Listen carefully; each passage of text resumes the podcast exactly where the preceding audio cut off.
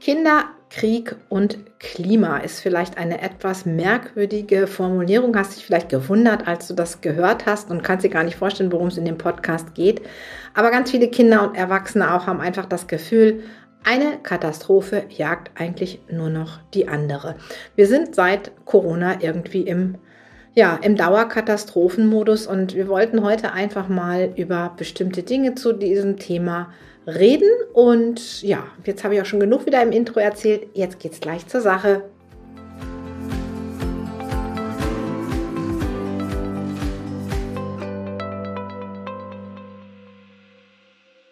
Kurswechsel Kindheit. Dein Podcast für ganzheitliche Bildung und Erziehung mit Andrea Schmalzel und Petra Rodenberg.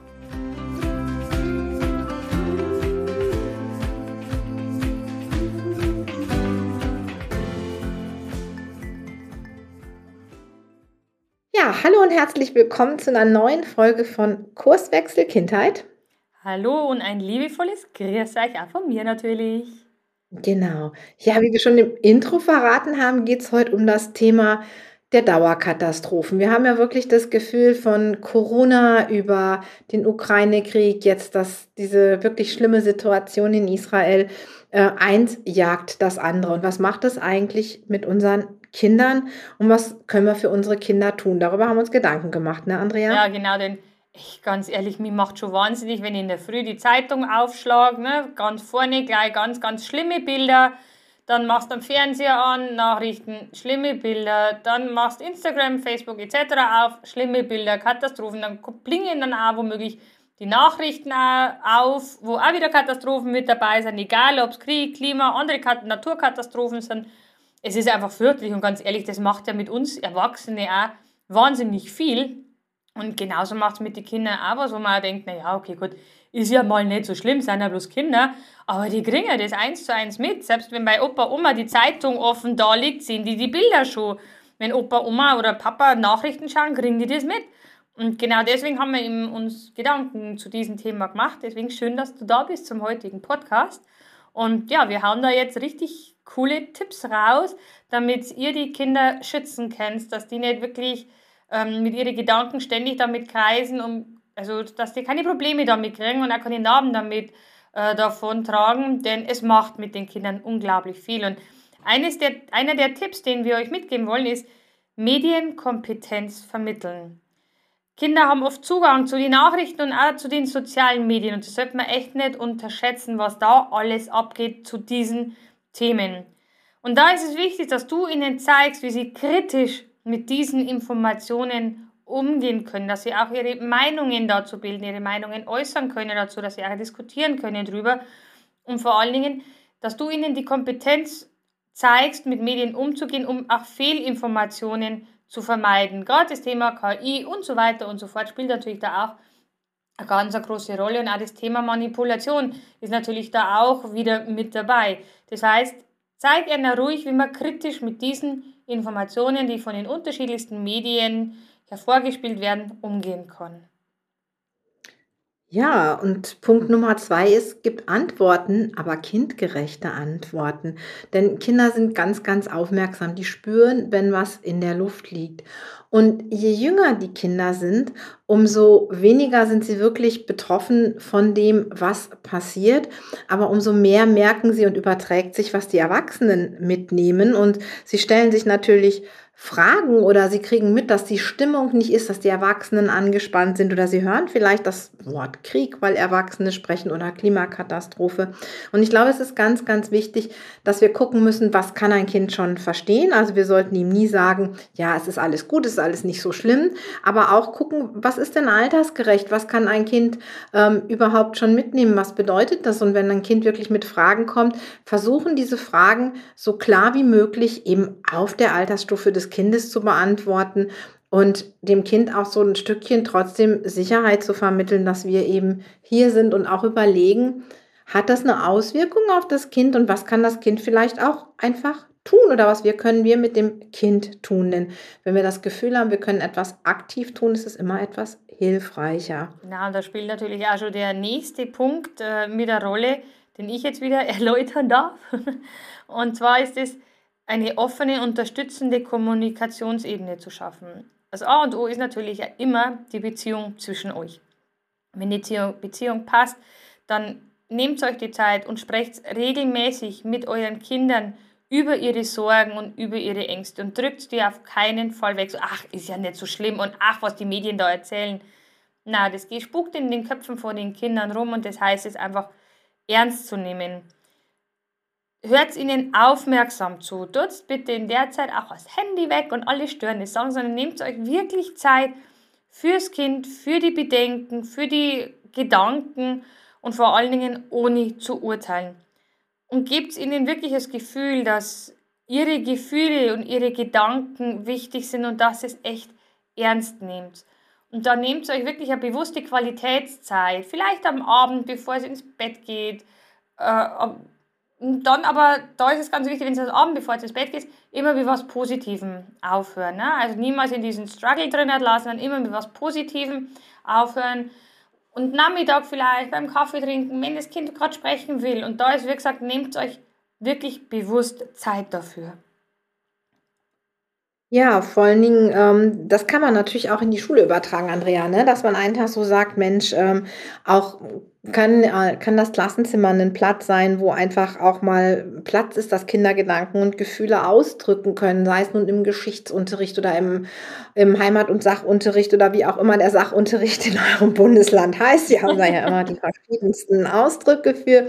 Und ähm, ja, welche Themen aus dem Unterricht passen vielleicht einfach dazu? Gibt es vielleicht auch Geschichten oder Bücher, die da eben ähm, auch aus dem Schulkontext den Kindern besser helfen, da zu verstehen, verstehen, was eigentlich abgeht.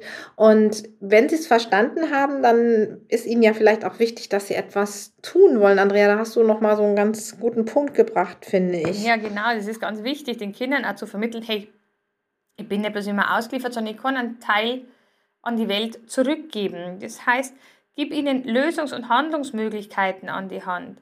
Zum Beispiel als Familie oder als Schulgemeinschaft an Projekten arbeiten, die Umweltschutz und soziale Unterstützung fördern. Und das war zum Beispiel bei uns total cool.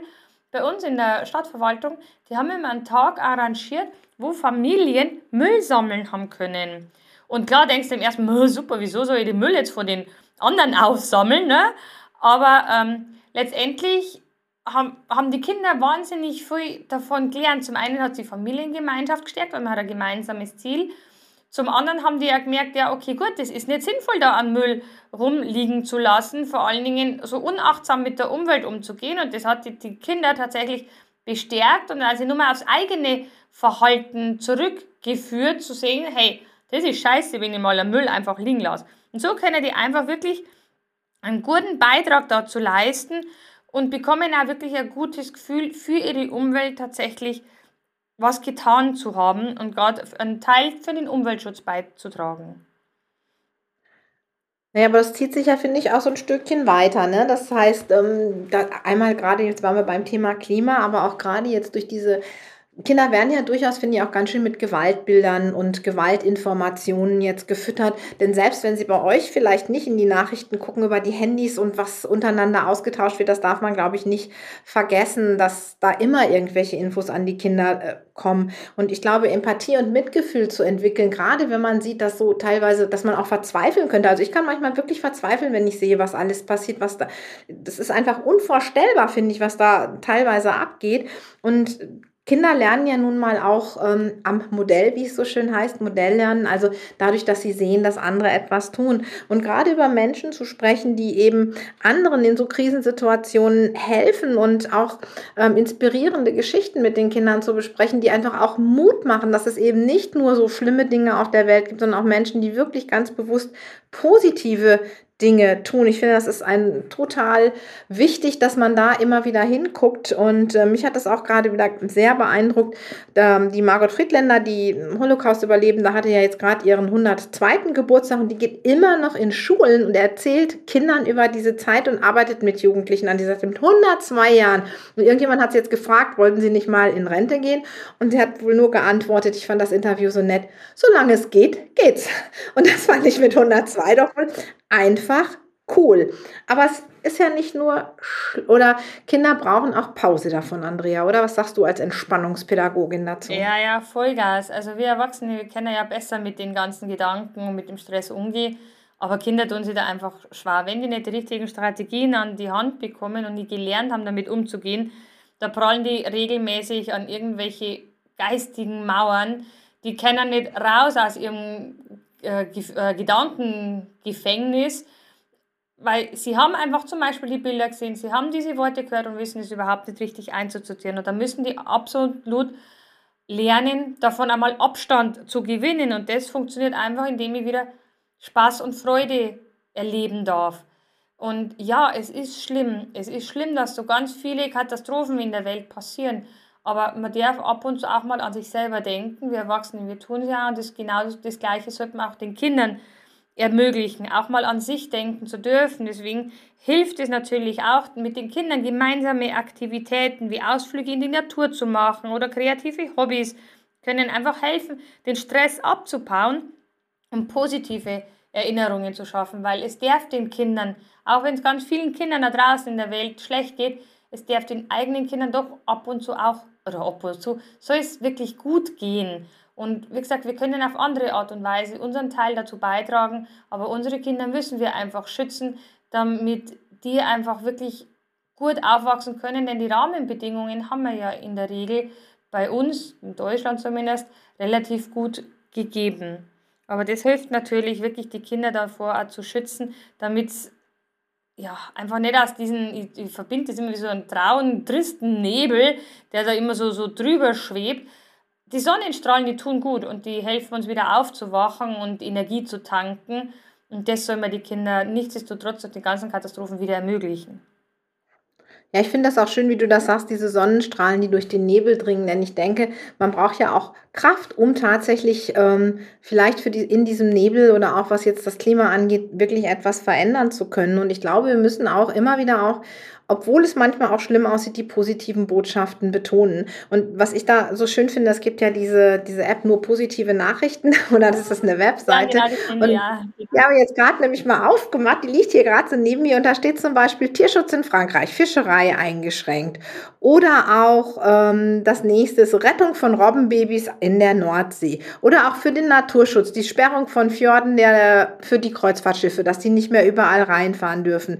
Ähm, oder auch in London gibt es das erste Mal in der Stadt Nachwuchs von Bibern. Das heißt also, alleine, wenn ich da durchgucke, und ich glaube, dass das vielen Kindern einfach auch zeigt, ja, es sind wirklich viele schlimme Dinge und wir müssen uns teilweise engagieren, aber es gibt auch immer Dinge, die uns zeigen, Mensch, es ist auch einfach schön. Und so ein bisschen spielt das ja auch in dein nächstes Thema rein, Andrea, zum Thema ja, Medien und was auch immer. Genau. Geschichten. Ja, Geschichten und Bücher, die Kenner Kinder unheimlich helfen komplexe Themen zu verstehen und dass man es ihnen auch auf kindgerechte Art und Weise erklärt. Es gibt einfach viele Kinderbücher, die speziell für diese Themen geschrieben wurden und so kommen die Kinder einfach ins Gespräch, wollen sich austauschen. Gerade wenn Kinder ein bisschen verschlossener sind, da kann man geschickte Fragen dazu stellen.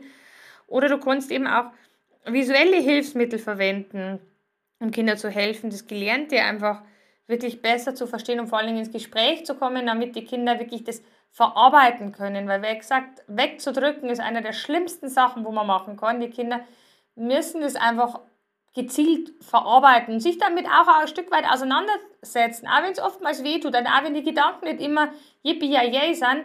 Aber wenn ich Sachen nicht verarbeite und einfach offen stehen lasse, dann ist das für Kinder ganz, ganz, ganz dramatisch, weil das löst natürlich dann bestimmte Verhaltensmuster aus, die dann in bestimmten anderen Situationen vielleicht nicht so dienlich sind. Ne? Und ja, wir sind jetzt schon bei Punkt 9, habe ich gerade gesehen. Petra, dann darfst du das grande Finale nur machen. Ja, eigentlich etwas, was ja bei uns auch ähm, in der Ausbildung zum Kinder- und Jugendcoach oder bei dir in der Stressprävention und auch in einem Mobbing-Präventionstrainer bei uns immer im Vordergrund steht, das Thema Resilienz. Ähm, und man soll es nicht glauben, ähm, zur Resilienz gehören ja auch Themen wie Selbstwirksamkeit und auch ein Stückchen Optimismus. Und ähm, ja, es ist so ein Stückchen auch Kindern einfach zu, zu helfen. Eben, wir haben es vorhin schon mal ein bisschen angesprochen, äh, was kann ich denn tun? Habe die Möglichkeit, denn immer habe ich das Gefühl habe, ich kann etwas tun. Ähm, ich kann, und wenn es nur im Kleinen ist, mich engagieren. Vielleicht, ähm, indem wir sagen, wir sparen zu Hause Plastik ähm, oder wir ähm, machen mal irgendwie ähm, Aktionen wie Andrea mit der, mit der Müllaktion. Das fand ich also auch ganz toll. Oder bei uns, also ich nutze zum Beispiel ganz viel alte ähm, oder was heißt alte, benutzte alt, ähm, Gläser, Marmeladengläser, um statt Dinge in Plastik einzupacken, eben das alles in Gläsern abzupacken.